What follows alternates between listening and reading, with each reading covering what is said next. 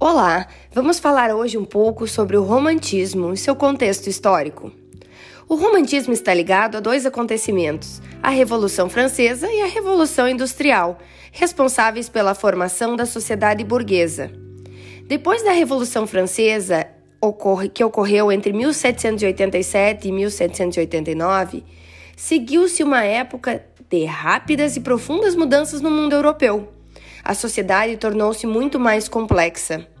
A Revolução Industrial, que gerou novos inventos que buscavam solucionar os problemas técnicos decorrentes do aumento da produção.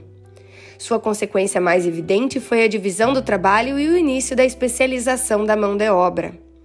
Após a Revolução Francesa, o absolutismo entrou em crise, cedendo lugar ao liberalismo, a uma doutrina fundamentada na crença da capacidade individual do homem. A economia da época estimulava a livre iniciativa, a livre empresa. O individualismo tornou-se um valor básico da sociedade da época. Tudo isso na arte significa uma ruptura com os padrões clássicos e neoclássicos até então em moda.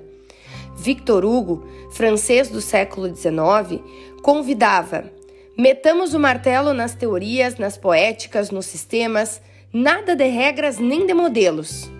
Se considerado como um movimento cultural amplo, o romantismo representa uma oposição ao pensamento iluminista, que é um movimento filosófico do século XVIII que se caracterizava pela confiança no progresso e na razão. O romantismo literário surgiu na Alemanha por volta de 1800, conquistou a Inglaterra, a França e, posteriormente, todas as literaturas europeias e americanas.